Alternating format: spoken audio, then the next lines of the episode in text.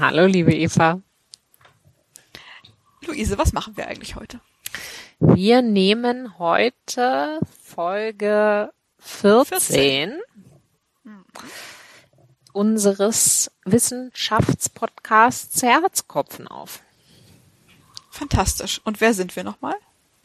Ich bin Luise Görges, ich bin Juniorprofessorin für VWL, insbesondere Mikroökonomik an der Leuphana Universität in Lüneburg. Und du bist? Ich bin Eva Markowski, ich bin Doktorandin in VWL am Fachbereich Sozialökonomie an der Uni Hamburg. Und worum geht's heute, Eva? Auch eine exzellente Frage. Im akademischen Nähkästchen sprechen wir heute nochmal, mal wieder, muss man vielleicht sagen, ähm, über die Online-Lehre und das jetzt gerade zu Ende gegangene Online-Semester, zum Glück zu Ende gegangene, aus Perspektive aller Beteiligten, möchte ich mal wagen zu behaupten. Und im Papier der Woche habe ich mitgebracht ein Forschungspapier, das sich mit beschäftigt mit der Frage von der Vererbung sozusagen von äh, sozialökonomischem Status oder anders gesprochen, welchen Einfluss hat ähm, das Einkommen oder das Vermögen meiner Eltern auf mein eigenes Einkommen und mein Vermögen. Cool. Das klingt spannend. Dann ja. geht's jetzt los, oder? Ja, los geht's.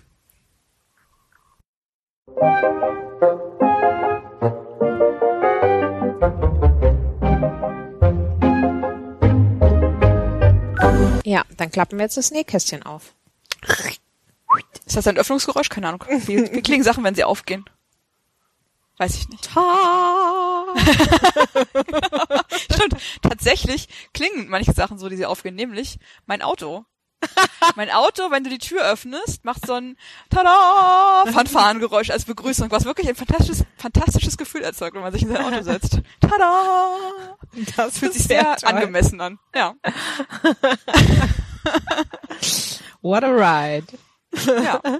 Sehr gut. Äh, genau, aber wir wollten nicht über Autos reden. Äh, sondern ich wollte die Gelegenheit nutzen, um vielleicht nochmal so ein kleines Update gegen Ende des Semesters oder zum Ende des Semesters ähm, zur Online-Lehre mit dir zu machen. Mhm. Nachdem wir ja nun beide ähm, unsere Online-Lehrerfahrung intensiviert haben in den letzten Wochen ja. und Monaten. Ähm, ist, äh, bei euch ist das Semester jetzt auch abgeschlossen?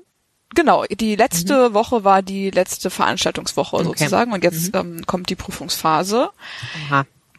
mit der ich Gott sei Dank, muss ich sagen, dieses Semester nichts zu tun habe, weil ich äh, zwei Seminare unterrichtet habe, die beide abgeschlossen werden mit Hausarbeiten und Präsentationen. Mhm. Und ich bin wirklich sehr, sehr froh, dass dieses ganze dass Online-Prüfungen oder Online-Klausuren, genau, dass dieser Kelch mir vorübergeht. Aber ich merke es ja an der, an meinen Kolleginnen, ähm, mhm. Und äh, also ja, Kolleg KollegInnen, ähm, ja. die gerade ganz schön äh, schwitzen und Stress haben wegen diesen wegen diesen Online-Prüfungen. Die Uni Hamburg hat es ja jetzt so gelöst, dass sie die sogenannten Take-Home-Exams mhm. in die Prüfungsordnungen geschrieben haben. Und wenn ich was das heißt richtig, das genau? Ja, da fragst du mich was. Also wenn ich es richtig verstehe, dann sind es einfach Entschuldigung, Eva. Gesundheit. Das macht gar nichts. Das lassen wir drin. ähm, wenn ich es richtig verstehe, sind es ähm, Prüfungen, die man zu Hause schreibt, und zwar ähm, mehr oder weniger Open Book. Ja. Also es ist nicht so wie zum Beispiel man das aus den Niederlanden im Sommer schon gehört hat, dass Leute vor ihrem Rechner mit angeschalteter Webcam sitzen und da ihre mhm. Prüfung schreiben und dabei quasi beaufsichtigt werden, sondern es gibt ein Zeitfenster, ein festes für die Prüfung und in dem wird dann die Prüfung online quasi freigeschaltet und hast du bestimmte Zeit, die zu bearbeiten. Aber wie du die bearbeitest, das wird sozusagen nicht, ah, ja. zumindest nicht extern überprüft. Es gibt dann so, es gibt jetzt so diverse Vordrucke von irgendwelchen ähm, Erklärungen, dass ne, Prüflinge selbstständig ausgefüllt haben, etc. Mhm. etc. Aber genau, in der Essenz ist es realistisch betrachtet eine Open Book Klausur. Ja. Ja. Das, das sieht bei uns de facto auch so aus, nur dass die nicht Take-Home-Exams genannt werden. Ah ja.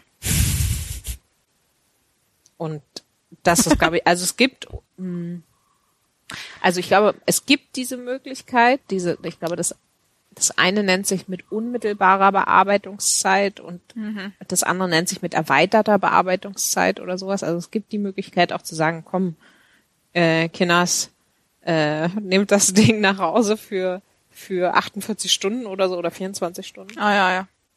Aber es gibt auch das Format, wo man das tatsächlich in der vorgesehenen, in der für die in Anführungszeichen normale Klausur, Präsenzklausur vorgesehenen Zeit zu bearbeiten hat, aber dann eben halt online und ja, also ich meine, de facto ist das Open Book, ja. Es war ganz witzig, weil es gab dann so eine Reihe von Online-Meetings zu diesen Take-Home-Exams. Und Take-Home-Exams wird abgekürzt mit THE.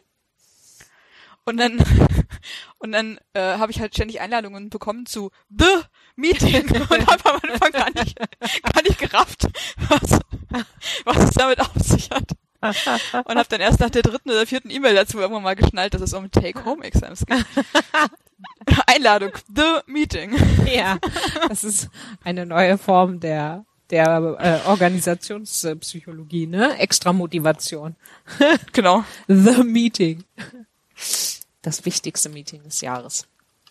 Ja, also das ist ähm, das ja, das ist auch aber gut, dass dir das erspart bleibt, weil das das macht natürlich Lehrenden eine, also eine gewisse Arbeit, vor allem weil man Klausuraufgaben so stellen muss, dass man sinnvoll was abprüft, was nicht einfach aus dem Buch oder von Wikipedia kopiert werden kann. Ne?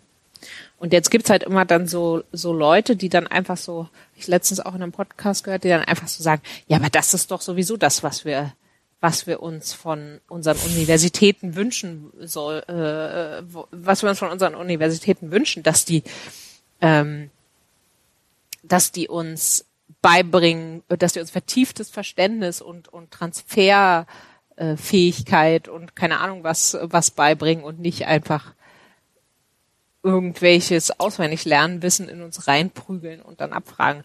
Aber das ist natürlich, ich meine, für bestimmte Grundlagen, denke ich, ist es zum einen nicht vermeidbar, dass du einfach ein paar Sachen auch mal auswendig lernst, auch wenn es, ja, ich zustimme, das sollte wahrscheinlich nicht das ganze Studium sein.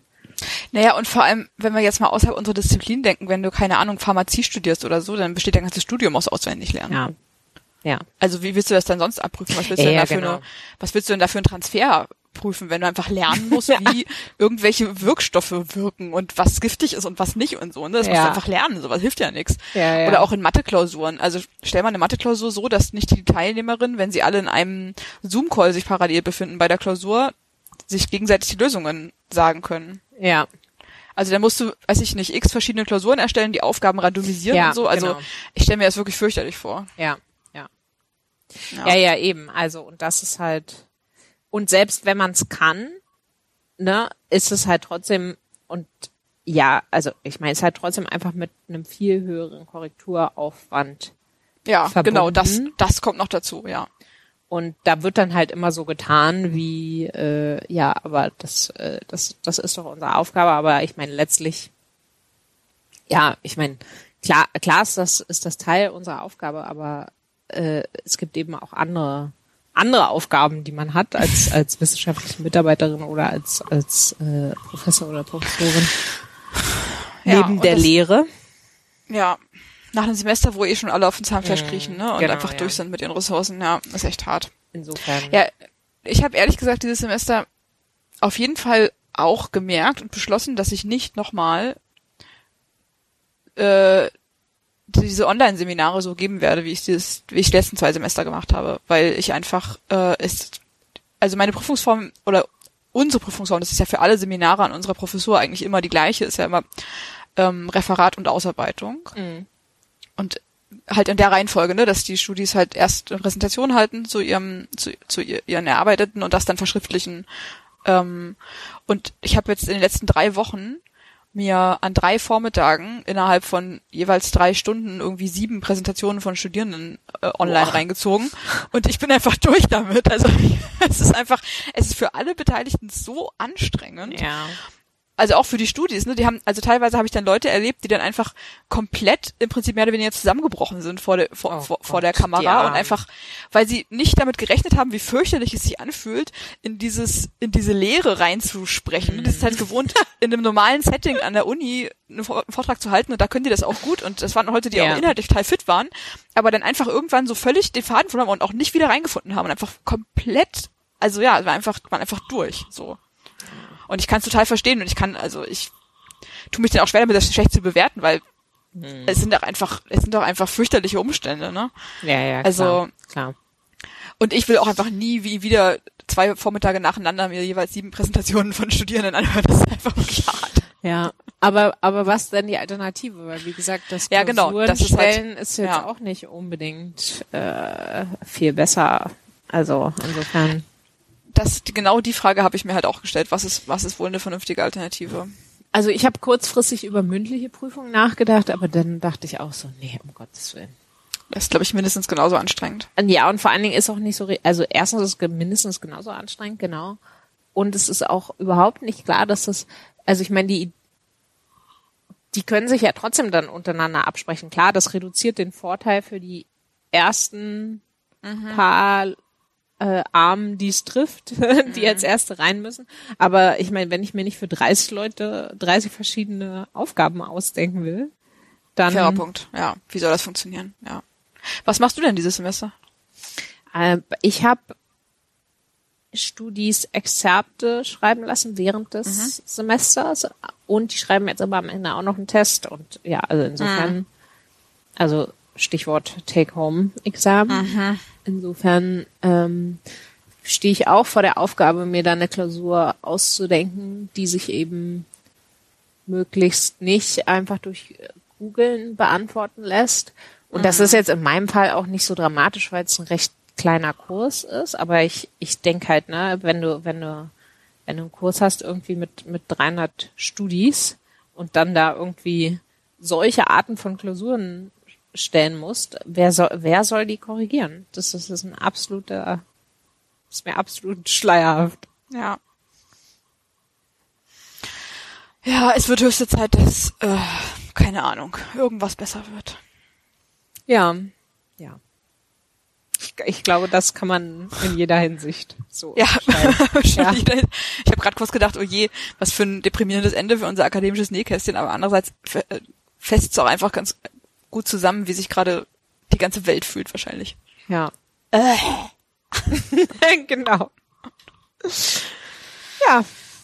Ja, also ja, schauen wir mal. Ich bin auf jeden Fall, also es gibt ja auch jetzt im Zuge dieser Umstellung auf das weitgehend Digitale ja auch sehr viel mehr Austausch mit Kolleginnen und Kollegen zur Didaktik. Und ich bin eigentlich auch überzeugt davon, dass das, dass man das lösen könnte, diese Probleme. Ne? Es ist halt, ja. Ich habe aber so ein bisschen die Hoffnung, dass es sich nicht, dass ich sie nicht lösen muss. Ja, ich ja, genau. Ich meine, ich würde denken, wenn man wenn man einen großen Pool von Klausurfragen hat und eine, eine Möglichkeit hat, da ähm, Fragen zu randomisieren und so weiter, das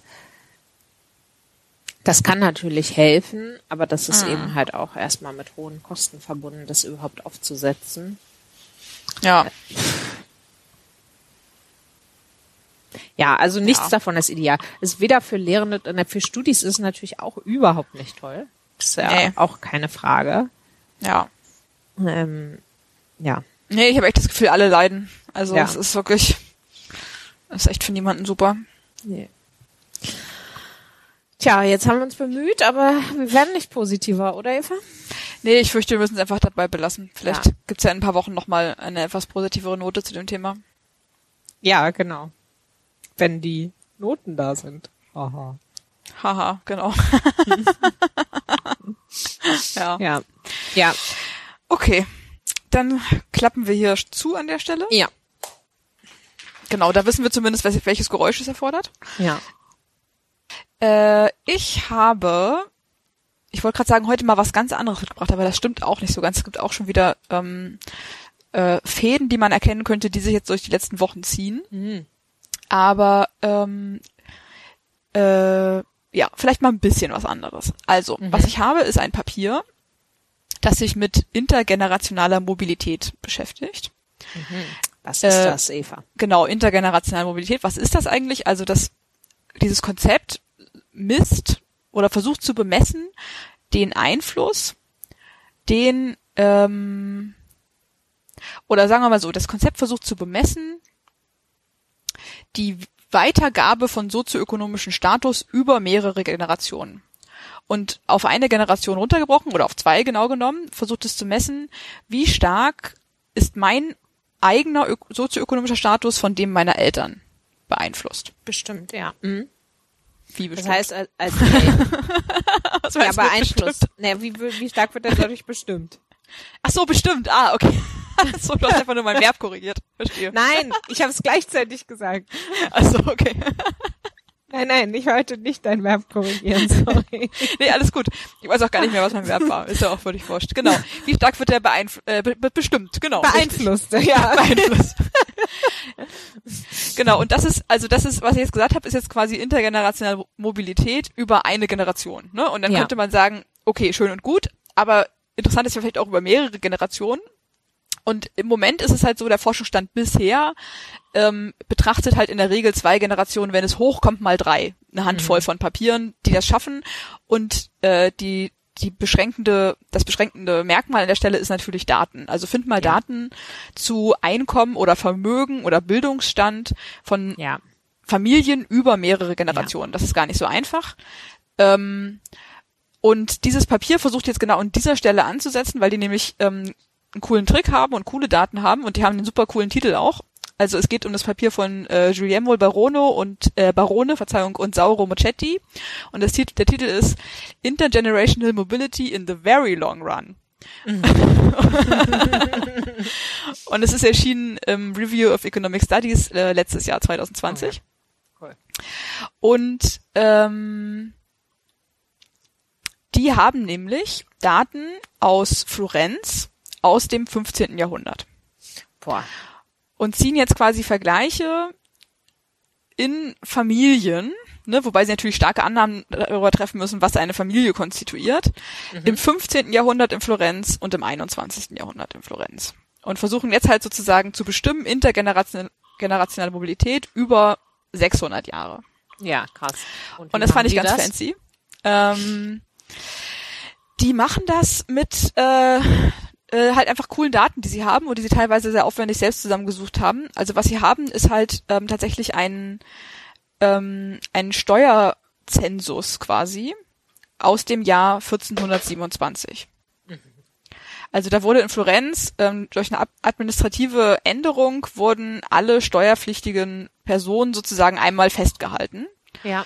Und äh, ich sage gleich noch mal ein bisschen, ein bisschen mehr zu den Daten. Ähm, vielleicht noch mal kurz vorher ähm, zur Einführung. Also ähm, es gibt natürlich schon länger Forschung zur ähm, zu, dieser, zu genau dieser Frage, ne, zur intergenerationalen Mobilität. Und ähm, der Forschungsstand bisher, würde ich sagen, ist relativ ähm, eindeutig. Also ganz eindeutig gibt es einen Zusammenhang zwischen meinem sozioökonomischen Status und dem meiner Eltern und logischerweise dann auch dem meiner Kinder. Vielleicht Ähm, noch und mal der- ganz, ganz, ganz kurz. Ähm, also Mobilität würde ja im Prinzip bedeuten, dass wenn meine Eltern bitterarm sind, dass das nicht unbedingt heißen muss, dass ich auch bitterarm Genau. bin, sondern dass ich, also wenn, wenn die intergenerationale Mobilität hoch ist, dann würde das bedeuten, dass ich, obwohl ich, obwohl meine Eltern sehr arm sind, ich später ein deutlich höheres Einkommen habe. Ne? In der Regel geht's Genau. immer so um diese positive Richtung, oder? Auch um die. Auch um Äh, die andere also Richtung? genau, also gem- gemessen wird es in der Regel äh, ja in, in so einer Art Korrelation, ne, in Elastizitäten Mhm. oft, äh, was jetzt ein Konzept ist, was wir vielleicht nicht noch einführen müssen an der Stelle. Ähm, aber ähm, letztendlich kann man drüber nachdenken, das stimmt, über, also genau, gemessen wird eigentlich in diese positive Richtung, also in ähm, in Korrelation. Also wenn ich sozusagen versuche, die Stärke des Zusammenhangs zwischen zum Beispiel mein Einkommen und dem Einkommen meiner Eltern zu berechnen, dann ist der Zusammenhang nicht eins, also es überträgt sich nicht eins zu eins, Mhm. aber er ist in der Regel positiv. Ja. Also es gibt einen eine, einen positiven Zusammenhang zwischen meinem Einkommen und dem meiner Eltern.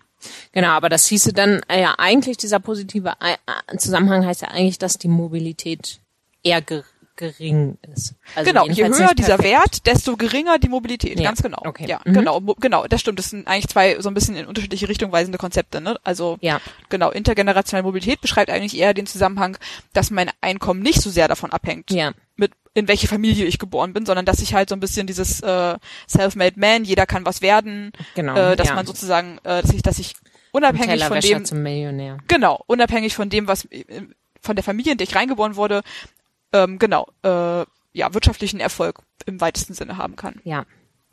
Genau, was, also was man findet empirisch ist, es gibt einen Zusammenhang, also natürlich sind meine Einkommenschancen ähm, beeinflusst von dem meiner Familie, von meinen Eltern, aber er ist halt weit entfernt von eins, also ähm, ganz, ganz, ganz weit entfernt von eins in den allermeisten Ländern.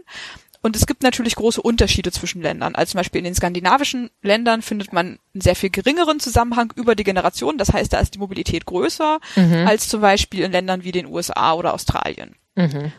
Ähm, und aber was man sozusagen generell annimmt, ist, dass weil der Zusammenhang nie eins ist und sogar sehr weit entfernt ist von eins, dass man in den allermeisten, ich sag mal, modern entwickelten Gesellschaften über mehrere Generationen Mobilität herstellen kann. Okay.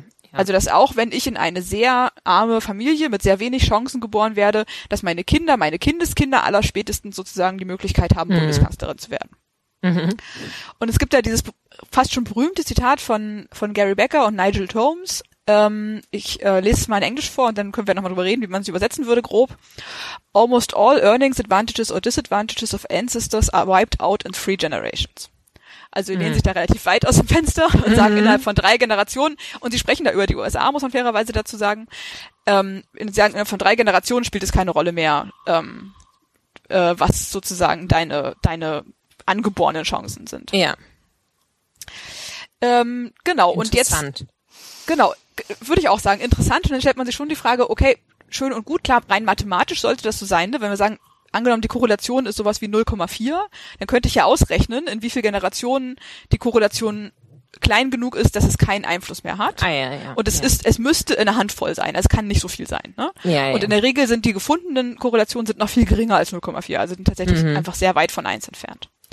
Und es ist natürlich interessant, das mal empirisch zu testen und zu sagen, wie sieht's denn jetzt in der Realität aus? Wie, also wie sieht's denn jetzt zum Beispiel über 600 Jahre aus? Und das machen jetzt halt hier Barone und Mocetti, was ich ein ganz Okay. cooles äh, Vorhaben finde. Genau, und sie machen das ähm, in Florenz, natürlich, weil sie die Daten haben, aber Florenz scheint auch eine ganz guter Ort für Analysen dieser Art zu sein. Also Florenz war im ausgehenden Mittelalter, also 15. Jahrhundert ist ja so, da endet gerade so langsam das Mittelalter, ähm, eine der wichtigsten und am weitesten entwickelten Städte in Europa und eigentlich auch der Welt. Also haben, ähm, waren schon sehr weit, was so ähm, zum Beispiel die Organisation von, von Arbeit in Zünften und in Gilden angeht. Die waren äh, sehr weit bekannt über ganz Europa für ihre Banken, ähm, für ihre äh, für ihr Arztwesen, in, also in allen möglichen Bereichen, äh, Seide, Wolle, äh, Goldschmiede, also alle möglichen ähm, Berufe waren in Florenz schon sehr weit gediehen. Ähm, und, und das ist auch eine Sache, die ich, ähm, über die ich weniger weiß, als ich gerne möchte. also was so eine Sache ist, wo man wahrscheinlich auch mit dem Italienurlaub mal noch mit einem ausgedehnten äh, mehr darüber erfahren könnte. Hm. Ähm, es ist in Italien wohl auch so. Und äh, wie gesagt, das ist eine Sache, über die ich wenig weiß, dass Nachnamen relativ lokal sind. Mhm. Also es gibt typisch florentinische Nachnamen zum Beispiel. Okay. Du hörst diesen Namen und du hörst, also ohne den Namen zu kennen, an der Endung oder an der an der Länge oder an der Form, wie auch immer, erkennst du, ah, das ist eine Familie aus Florenz. Ah ja. Und es gibt auch typische venedische Namen und typische äh, norditalienische Namen. Okay. Und ich weiß nicht, ob das daran liegt, dass in Italien vielleicht die interne Mobilität, also geografische Mobilität relativ gering ist, aber es scheint auch ähm, über viele Jahrhunderte diese Lokalität von Namen zu geben. Die finden sich halt auch 600 Jahre später dann immer noch am gleichen Ort.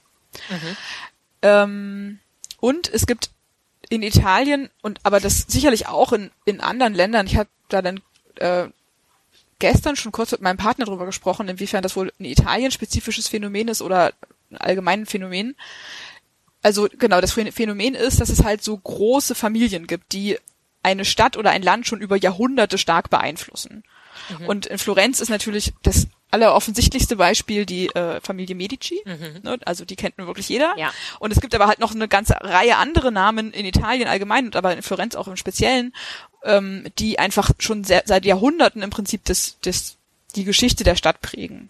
Mhm. Und ähm, halt einfach einen starken Einfluss haben.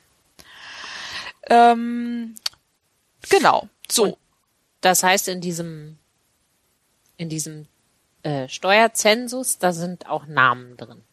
Genau.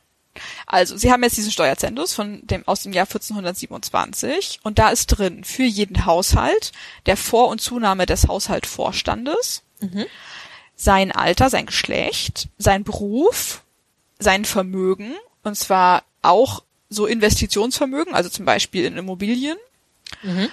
Und dann, das machen sie selber schon, die Autoren der Studie, ähm, anhand dieser Informationen ein Einkommen schätzen. Okay. Also anhand Alter und ähm, ist nicht ganz klar an der Stelle dem Beruf oder der Berufsbildung. Oder vielleicht ist das auch im Datensatz schon drin, die machen das gar nicht selber. Also auf jeden Fall steht da Estimated Income according to uh, Occupation and Age oder sowas. Mhm. Okay. Also auf jeden Fall, es gibt eine, eine, eine Ziffer für Einkommen auch. Mhm. Und der Datensatz umfasst dann circa 10.000 Familien äh, mit circa 1.900 Nachnamen. Das ist erstmal schön und gut, das bringt dann aber gar nichts. Sorry, wie viele Familien? 10.000. Hm, und die haben nur 1.900 Nachnamen? Ja, das hat mich auch überrascht scheinen Großfamilien zu sein. Also, oder vielleicht sagt es auch schon was darüber, sozusagen, wie häufig ah, dann häufige verstehe. Namen in Italien sind, ne? Keine Ahnung. Also. Ja. Ja. Ah ja, okay. Also so, also, okay. Das sind also 1900 Haushalte und die könnten theoretisch, also im Prinzip. Nee, ich glaube, es sind schon 10.000 Haushalte. Nee, umgekehrt, das wollte ich sagen, genau. Also es, ja, mhm. sorry, es sind ah, ja. 10.000 Haushalte, aber die, die könnten, also es können im Prinzip mehrere Haushalte zu einer Familie hören, gehören, weil das dann eben Brüder Genau, also im Schnitt haben fünf Haushalte den gleichen Nachnamen. Okay. Mhm. Also es gibt dann, keine Ahnung, fünf Familien Markowski in ja. Äh, Berlin im Jahr 1427 und genau. Okay. Nee, das also das kann schon genau. sein. So.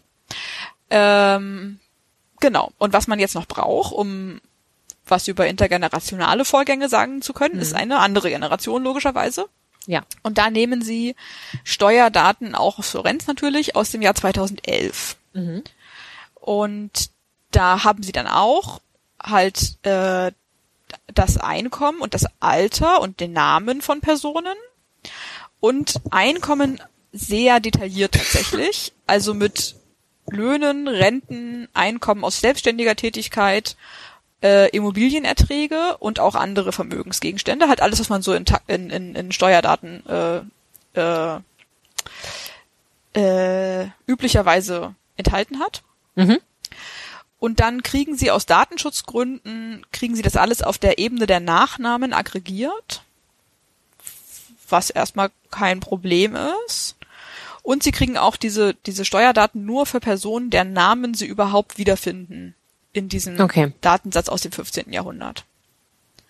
Und das sind dann circa 800 Nachnamen nur noch. Und mhm. äh, genau. Also der Datensatz enthält eigentlich 52.000 Steuerzahlerinnen, aber darin können sie dann 800 dieser Namen identifizieren. Und und wie viele Haushalte sind das dann? 52.000. Nee, ach so, das weiß ich nicht. Ah, okay. Gute Frage. Das weiß ich nicht. Wäre mal interessant, ob die jetzt ja, kleiner geworden sind. Ja. Das, ja, weiß ich nicht. Nee. Aber könnte ich bestimmt rausfinden, aber weiß ich jetzt gerade nicht. Es gibt mhm. auf jeden Fall Tabellen mit deskriptiven Statistiken. Mhm. So. Und dann suchen sie noch zusammen aus verschiedenen Archiven, und da wird's aufwendig, Informationen über die Anzahl von Personen in Florenz, die bestimmten Berufsgruppen angehören, nämlich Berufe, die es schon im 15. Jahrhundert gab und die es immer noch gibt. Und da haben sie fünf ausgemacht, die sie dafür benutzen, nämlich Anwältinnen, Bankiers, Ärztinnen, Apothekerinnen und Goldschmiedinnen. Mhm.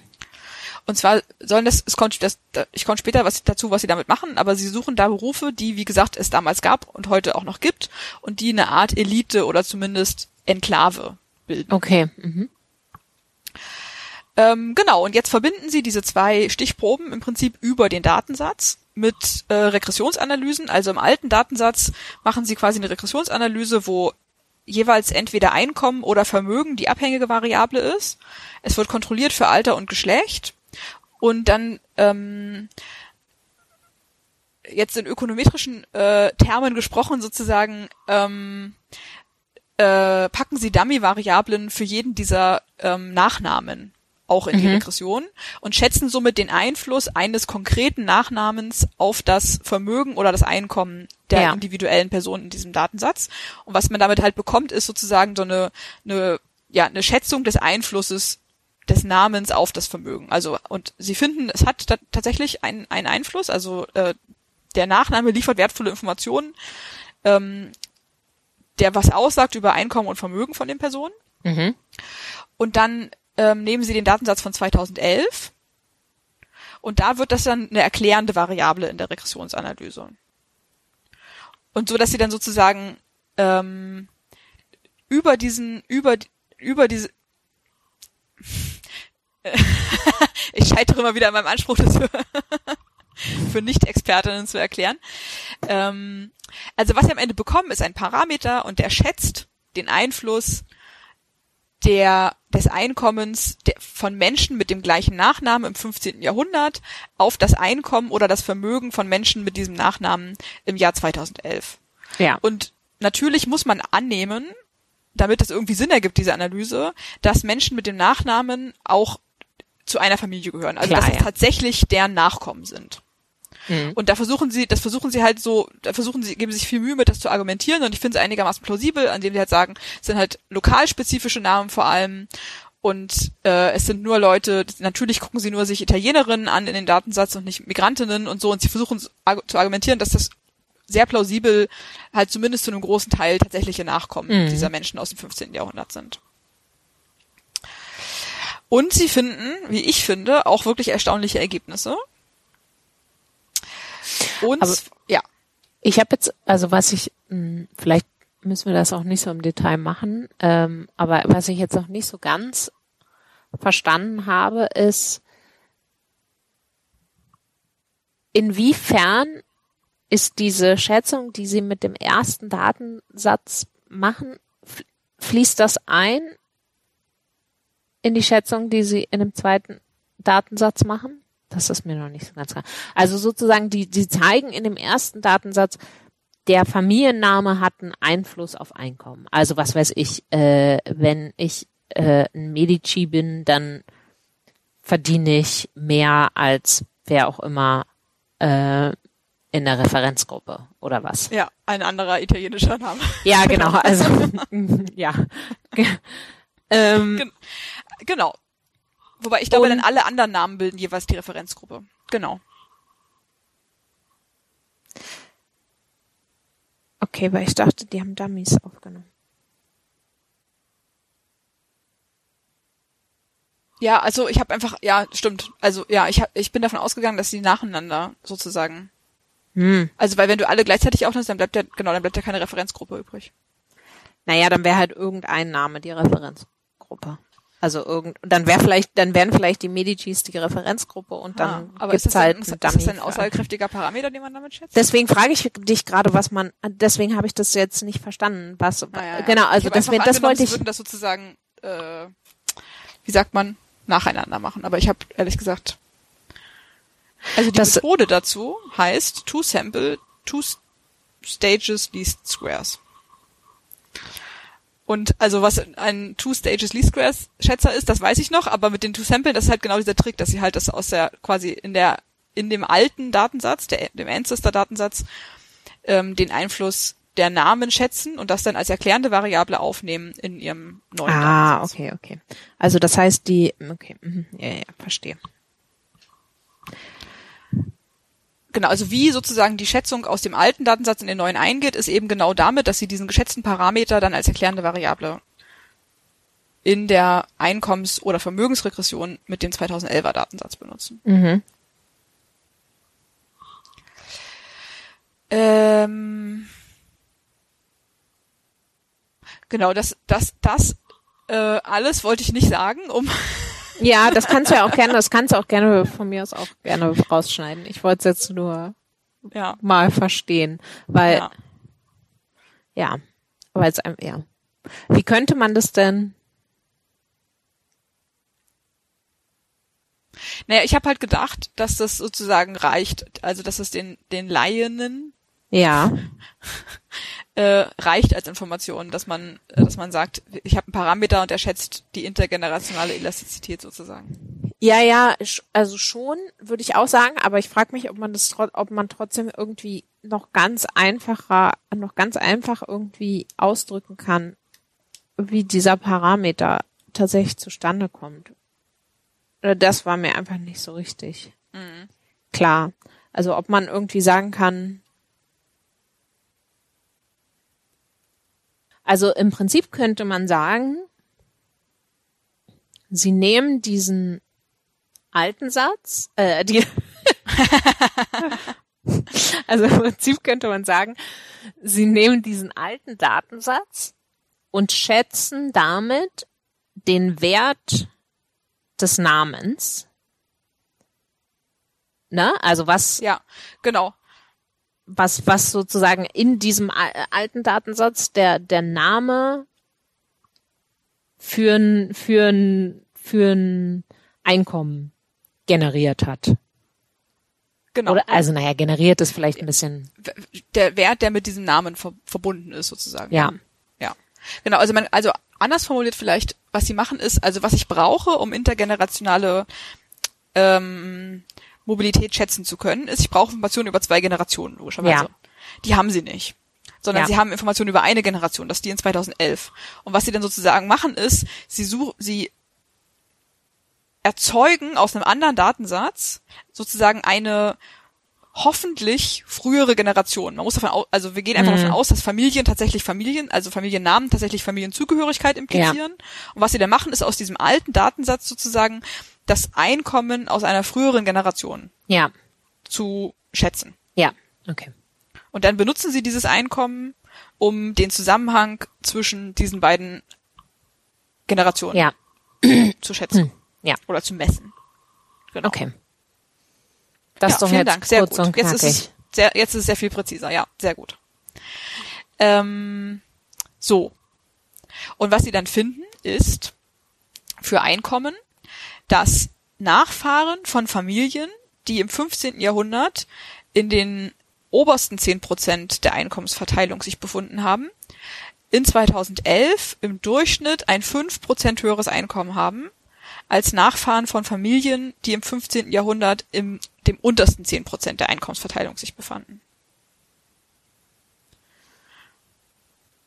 Also angenommen, ich, Mhm. meine Familie, Markowski, war im 15. Jahrhundert äh, Gerber oder Mhm. irgendein Beruf, mit dem man sehr wenig Geld verdient hat und waren im untersten in, waren, gehörten zu den untersten 10 Prozent der Gesellschaft, wenn man das Einkommen betrachtet. Ja. Deine Familie, Görges, waren Bankiers und haben zu den Top 10 Prozent gehört. Mhm. Und dann hast du jetzt im Durchschnitt 5% höheres Einkommen als ich, Ah ja. 2011. Und 5% klingt erstmal total wenig, aber wenn man bedenkt, dass das 600 Jahre her ist, Ja. dass da zwei Weltkriege dazwischen liegen, äh, Napoleon und äh, weiß ich nicht noch, was für weltpolitische Umwälzungen, Ja. dann ist das schon erstaunlich, finde ich. Ja. Auf jeden Für, Fall. ein, für, für Vermögen ist es sogar noch krasser. Also Vermögen machen sie an Immobilienwerten vor allem fest. Mhm. Und da finden sie äh, 12% Unterschied. Also sozusagen auf die, die, ne, das gleiche mit dem Ja. Top 10% und ähm, Ja. Äh, niedrigsten 10%, dieser Vergleich ist dann 12%. Was, was Sinn macht, weil Vermögen ja genau das ist, akkumuliertes Vermögen, was von Generation Ja. zu Generation weitergegeben wird. Aber halt auch über Jahrhunderte offensichtlich. Das, ja, ist, ja, ja, klar. das Krass. ist schon krass. Ja. Und was sie dann halt, was sie halt haben, ist so eine wirklich total abgefahrene Tabelle, wo sie ähm, die fünf einkommensstärksten Familien in Florenz in 2011 nehmen Mhm. Und sie schreiben die Namen da nicht hin, sondern ersetzen die ja mit A, B, C, D, E, weil es natürlich anonym, anonym bleiben soll. Ja, klar. Aber die fünf einflussreichsten, äh, einkommensstärksten Familien in Florenz in 2011 und gucken, was was war mit den Familien, was hatten die für einen Status in 1427? Und die sehen halt, dass alle fünf zu den oberen 50 Prozent der Gesellschaft schon im 15. Jahrhundert gehört haben. Mhm. Immer noch gemessen an Einkommen und Vermögen. Ja. Und das ist, das ist schon eine erstaunliche Persistenz Ja. von, von Familienunterschieden. Und das ist erstaunlich wenig Mobilität über 600 Jahre. Und äh, um das dann noch ein bisschen anschaulicher zu machen, machen sie noch eine ähm, Mobilitätsmatrix, wo sie im Prinzip nur nach drei Klassen unterscheiden. Also weil die Idee ist, dieser Zusammenhang ist sicherlich nicht linear. Ne? Also diese Ja, fünf klar. Prozent, dieser Vergleich zwischen den unteren zehn Prozent und oberen zehn Prozent, das Mhm. ist, dieser Zusammenhang wird nicht äh, überall gleich stark sein, an jeder Stelle Ja. der Einkommensverteilung. Und deswegen ähm, machen sie so eine Matrix auf, wo sie im Prinzip nur noch drei Klassen unterscheiden, nämlich nach niedrigem Einkommen, mittleren Einkommen und hohen Einkommen. Mhm. Und das machen sie halt fürs 15. Jahrhundert und für 2011 Mhm. und vergleichen dann sozusagen, wie hoch stehen die Chancen, wenn meine Familie im 15. Jahrhundert in der oberen Klasse war oder der mittleren oder der unteren, für mich jetzt im 21. Jahrhundert in eine der, der drei Klassen zu landen. Ja. Und sie können halt zeigen, ganz spannend, dass, ähm, und das spricht tatsächlich für ein gewisses Grad an Mobilität nach oben zumindest, Mhm. dass für die untere Klasse die Wahrscheinlichkeit in einer der drei Klassen in 2011 zu landen relativ gleich verteilt ist. Okay. Aber für die obere Klasse, also Ja. für die, die die Elite waren sozusagen oder die einkommensstärksten Familien im 15. Jahrhundert, die haben eine sehr viel niedrigere Wahrscheinlichkeit abzusteigen. Also Ja. es gibt sozusagen so eine ganz stark limitierte Mobilität nach unten und sie nennen Ja. das dann eine, ein, ein Glasfloor, also ein, ein, eine gläserne, äh, Ein gläserner Boden. gläserner Boden, genau, danke. Ja. Ja. Und noch viel krasser ist als für Einkommen ist dieser Befund für Vermögen. Da ist dieser ähm, 40 Prozent der, fünf, der Familien, die im 15. Jahrhundert in die obere Klasse von den drei Klassen gehört haben, sind auch im 21. Jahrhundert in der obersten Ja. Klasse der drei Klassen. Und es gibt andersrum halt auch den Sticky Floor, also die, den klebrigen Boden, Mhm. ähm, weil ich glaube, müsste ich die genaue Zahl nochmal nachgucken, auch ein sehr großer ein sehr großer Anteil von Leuten, die halt an der, in der untersten Klasse waren, was Vermögen angeht, auch im 21. Jahrhundert noch in der unteren Klasse sind, was Vermögen angeht. Also für Ja. Vermögen ist die Mobilität noch geringer als für Einkommen. Ja. Interessant. Also ich frage mich, diskutieren die an irgendeiner Stelle, ob sich ähm, die Einkommens, ob die Einkommensverteilung ungleicher geworden ist? Oder ob die oder ja, ob sie also wie stark sozusagen die Spreizung ist, weil das ist natürlich, wenn das jetzt ähm, wenn das jetzt auch noch ungleicher geworden ist, dann ist es ja in gewissem Sinne, könnte man vielleicht sogar argumentieren, dass es fast noch dramatischer ist, dass, weil sich sozusagen der, der Abstand natürlich zwischen dem, äh, zwischen dem oberen Drittel und dem unteren Drittel ähm, dann ja vergrößert hat, wobei man natürlich wahrscheinlich umgekehrt auch argumentieren könnte, wahrscheinlich mit heut, mit dem heutigen Sozialstaat geht's einem im unteren Drittel heute relativ gesehen trotzdem besser als vor ähm, ja 600 Jahre. 600 Jahren genau. Also das, das würde ich auch denken. Also was du zuletzt gesagt hast. Also das ähm, thematisieren sie nur indirekt, Mhm. zumindest soweit ich mich gerade erinnern kann. Ich will den Autoren da natürlich auf gar, kein, auf gar keinen Fall Unrecht tun in irgendeiner Form, aber ähm, also was mir hängen geblieben ist, ist vor allem nochmal dieser Hinweis darauf, dass ähm, im 15. Jahrhundert die intergenerationale Mobilität auch innerhalb von zwei Generationen natürlich viel äh, geringer war Mhm. als im 21. Jahrhundert, weil es keinen Sozialstaat gab im Mhm. Prinzip. Oder Mhm. also jetzt nicht mit Historikerinnen anlegen, aber sozusagen nur ganz Ja, ja, ja. rudimentäre wahrscheinlich Instrumente von dem, was wir heute als Sozialstaat Ja. bezeichnen würden. Und ähm, es viel weniger Umverteilungsmechanismen gab. Mhm. Und daraus würde ich jetzt schließen, dass vor 600 Jahren eher die Einkommensschere größer war, als sie heute Mhm. ist. Aber das ich glaube nicht, dass das explizit thematisiert wird in Okay. dem Papier, aber das ist eine interessante Frage. Mhm. Ja, spannend auf jeden Fall. Ja, also sie versuchen noch so ein bisschen ähm, Mechanismen auch aufzudecken und da kommen jetzt nämlich diese Berufe ins Mhm. Spiel. Ah ja, genau. Ne, ich hatte ja darüber gesprochen, dass sie dann noch so Informationen zusammentragen, wie viele Menschen mit einem bestimmten Nachnamen im 15. Jahrhundert zum Beispiel Anwältinnen oder Ärzte waren. Mhm. Und das machen sie, um sozusagen die Frage zu beantworten, ist die Wahrscheinlichkeit in 2011 größer in einem bestimmten Beruf zu arbeiten, wenn eine größere Zahl meiner Vorfahren, ne, meine hoffentlich Vorfahren, der Menschen mit den gleichen Vor Ja. mit dem gleichen Namen, im 15. Jahrhundert schon in diesem Beruf gearbeitet haben. Und was glaubst du? Ja, ich würde jetzt erwarten, wahrscheinlich schon, oder? Ja, ganz genau.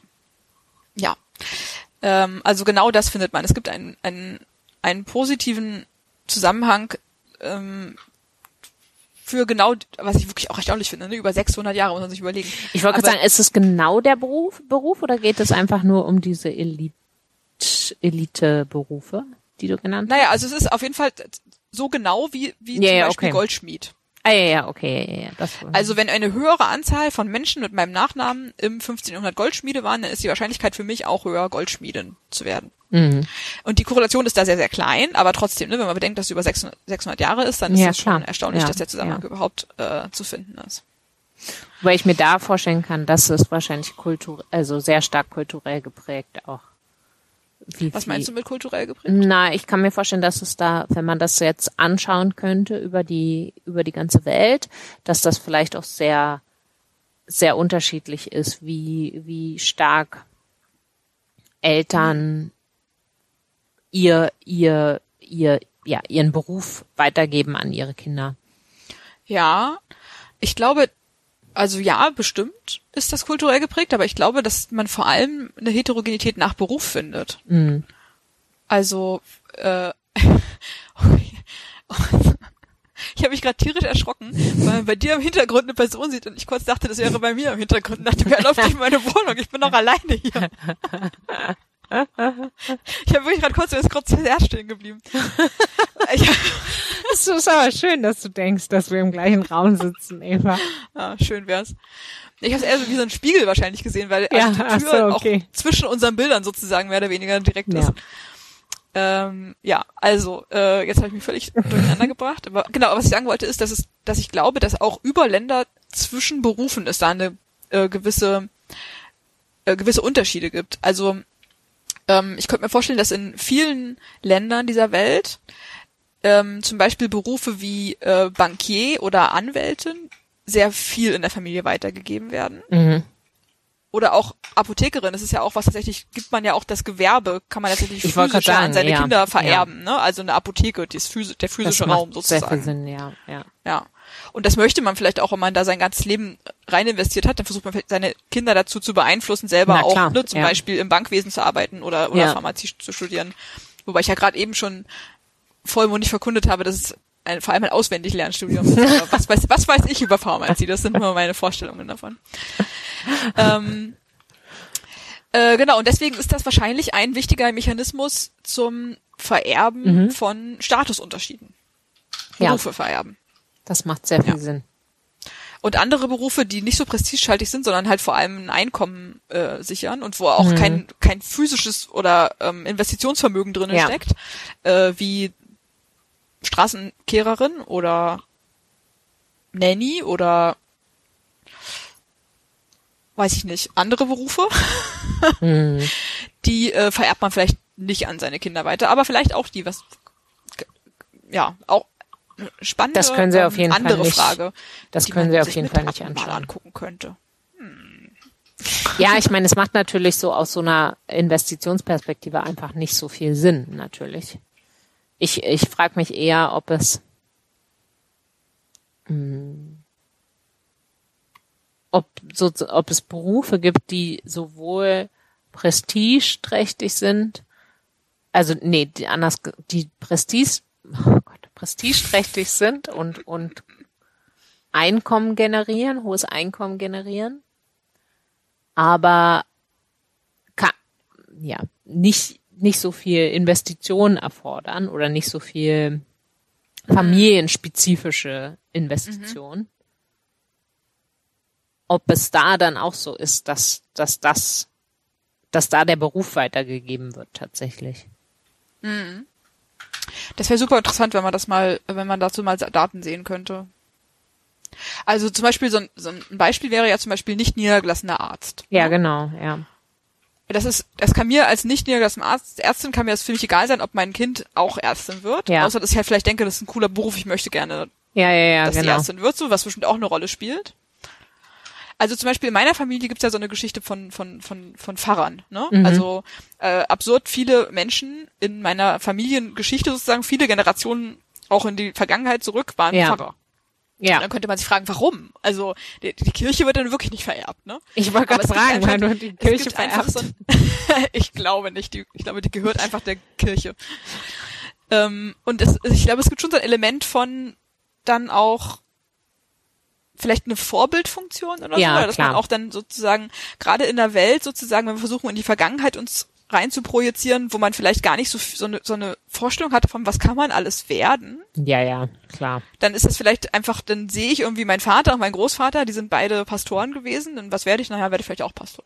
Ja, das ist der, der eine Effekt. Das ist ja sozusagen was, ähm, was die Kinder sich aussuchen, ne?